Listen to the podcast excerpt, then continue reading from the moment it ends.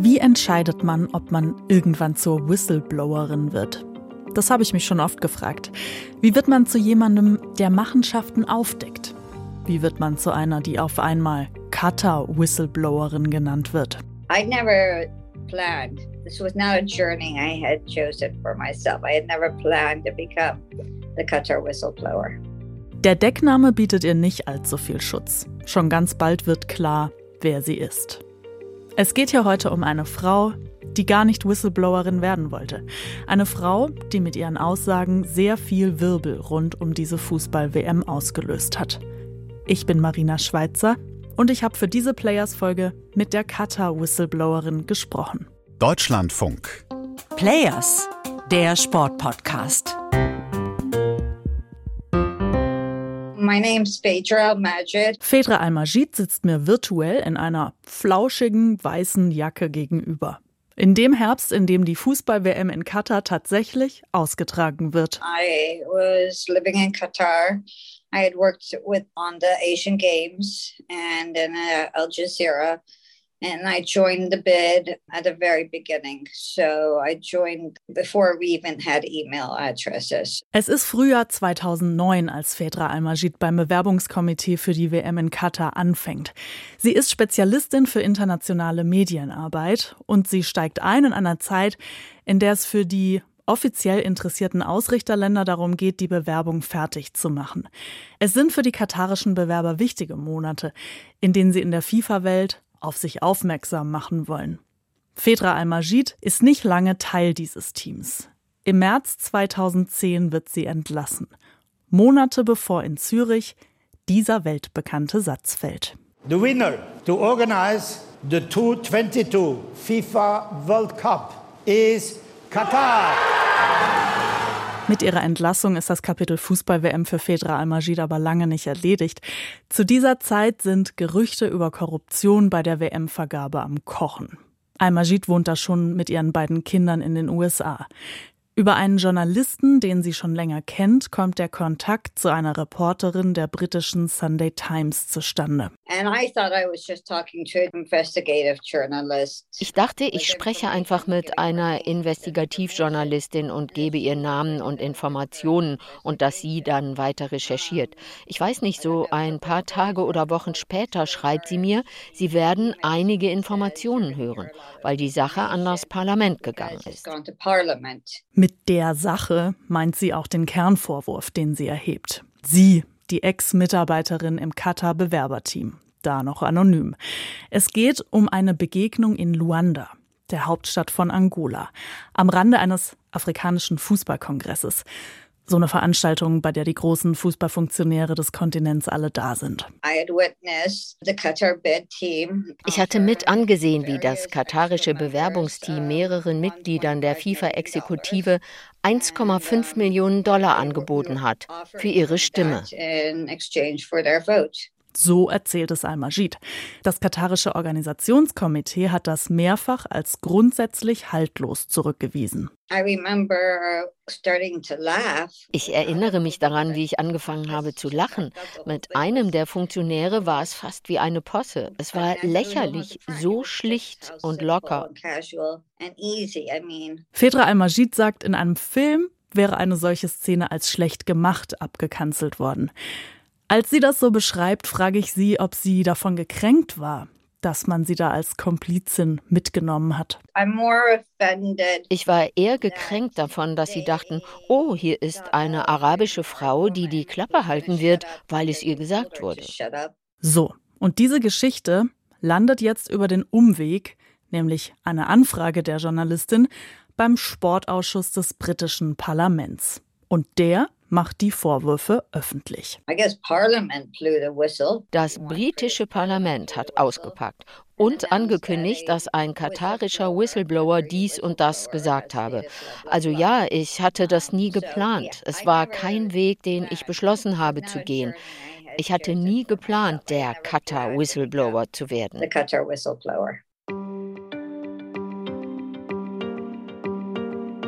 Fedra Al-Majids Aussagen ziehen jetzt Kreise. Da kommt auch die FIFA nicht mehr drumrum und gibt sich offen für ein Treffen. the whole story with Parliament came out, and Sepp Blatter at some conference said, okay, well, meet this whistleblower. Im Hintergrund laufen die Gespräche zwischen der FIFA und Al-Majid über Anwälte. Es geht um ein Treffen für ihre Aussage. Und auch wenn Eingeweihten inzwischen klar sein muss, wer der Whistleblower ist, auf den da in der Veröffentlichung des Parlaments Bezug genommen wird, weil so viele Ex-Mitarbeiter aus dem Qatar-Team gibt's da nicht, die in Frage kommen. Trotzdem, Fedra El-Majid ist nach wie vor daran gelegen, dass ihre Identität nicht öffentlich wird. Und dann hat Sepp Blatter auf seine Sepp Blatter Art auf einer Pressekonferenz gesagt, ja, der Whistleblower wird um 14 Uhr in Zürich eintreffen. Und ich so, äh, nein, werde ich nicht.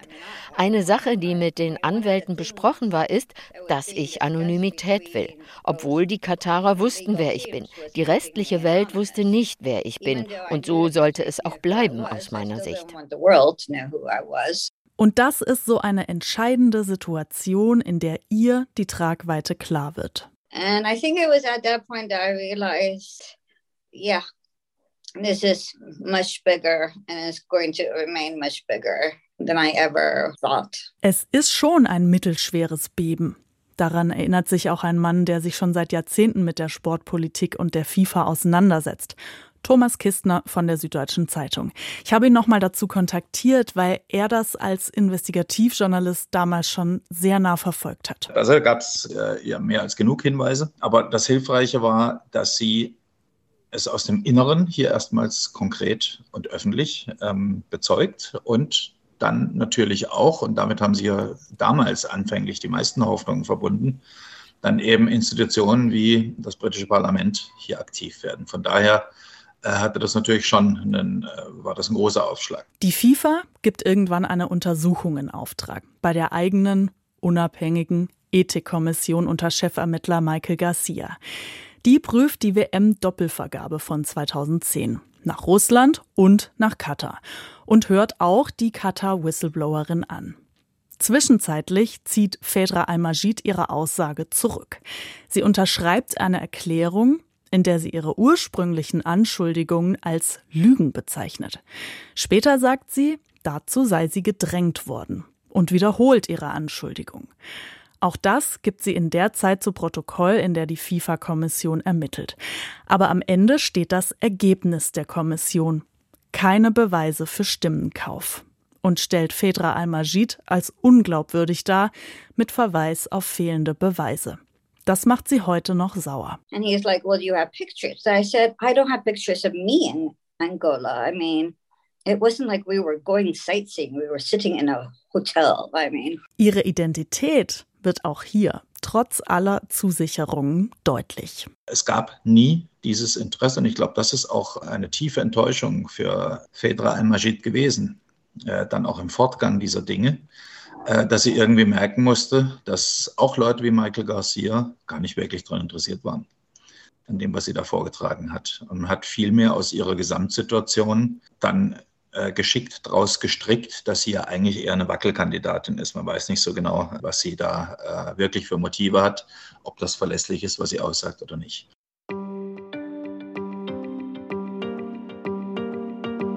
Fedra Al-Majid beschließt nach der Enttäuschung mit der FIFA-Ethikkommission, jetzt gehe ich an die Öffentlichkeit mit meinem Namen und meinem Gesicht. Im November 2014 gibt sie in der BBC ein viel beachtetes Interview, in dem sie auch Drohungen gegen sich andeutet. I've been introduced to a whole new culture of paranoia ich habe eine ganz neue Kultur von Angst, Paranoia und Drohungen kennengelernt. Ich werde für den Rest meines Lebens über meine Schulter hinter mich schauen. Damals erzählt sie davon, wie sie vom FBI geschützt worden ist. Auf meine Nachfrage zu den Drohungen sagt sie heute, alles, was ich sagen kann, ist, mir wurde gedroht, meinen Kindern wurde gedroht. Bedroht, eingeschüchtert, ständig gehackt. Mit der FIFA-Untersuchung ist es nicht getan. Auch die US-Strafermittler schalten sich ein. FIFA-Gate.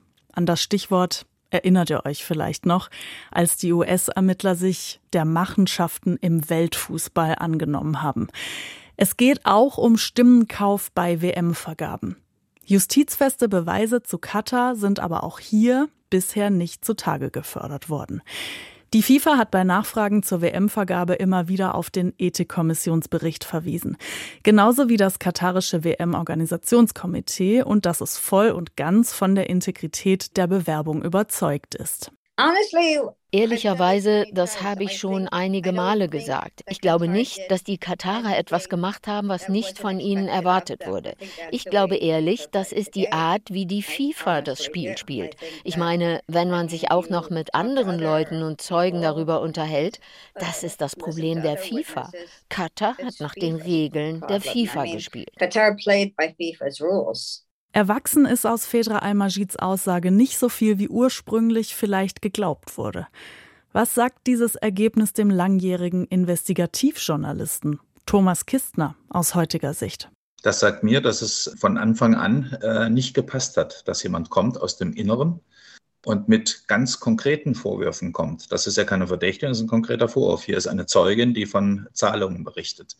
Und das hat gestört. Und wenn wir heute sehen, was aus dieser ganzen WM Affäre geworden ist. Dann halten wir fest, dass alle, alle ihre Veranstaltung behalten haben. Niemandem ist äh, was Schlimmes erwachsen, nachdem die Amis äh, da ein bisschen aufgeräumt hatten. Und Amerika hat äh, the biggest World Cup ever. In dreieinhalb Jahren geht's los. Also es war ganz offenkundig politisch immer aufgestellt. This whole story has made me a pessimist. Das ist die Bilanz von Al-Majid. I've become a pessimist. So I think at the end, the politicians and those with money will be able to do whatever they want. Ich habe mich dann aber schon gefragt, ob sie gar nicht daran glaubt, dass es Hinweisgebern auch anders gehen kann. Also mit schützenden Strukturen. Es gibt ja zum Beispiel bei der FIFA inzwischen ein Reporting-Portal von einem externen Anbieter, wo man auch anonym Hinweise einreichen kann. What you're asking for is idealistic, I think. Das, nach dem Sie fragen, ist aus meiner Sicht idealistisch und utopisch. Vergessen Sie Katar als reiches Land. Schon allein die FIFA hat aber Milliarden an Dollar. Keine einzelne Person kann sich mit ihr anlegen. Fedra Al-Majid klingt nach ihrer Erfahrung in den letzten zwölf Jahren sehr desillusioniert. Ich glaube nicht, dass Whistleblowing jemals für irgendjemanden sicher sein wird. Es macht keinen Unterschied, ob im Sport oder woanders. Niemand will gesagt bekommen, dass er korrupt ist. Das war die Geschichte der Qatar-Whistleblowerin Fedra Al-Majid. Eine Geschichte mit vielen Wendungen. Ich würde gern wissen, was ihr darüber denkt. Schreibt uns eure Gedanken, wenn ihr wollt. Players at deutschlandfunk.de. Wir sind übrigens die ganze Fußball-WM über täglich mit unserem Players-Podcast zu Katar am Start. Matthias Friebe aus unserer Redaktion wird vor Ort sein und genau hinschauen, neben das Spielfeld bei dieser geschichtsträchtigen WM. Wenn ihr uns also noch nicht abonniert habt, jetzt ist der beste Zeitpunkt. Danke, dass ihr dabei wart. Ciao.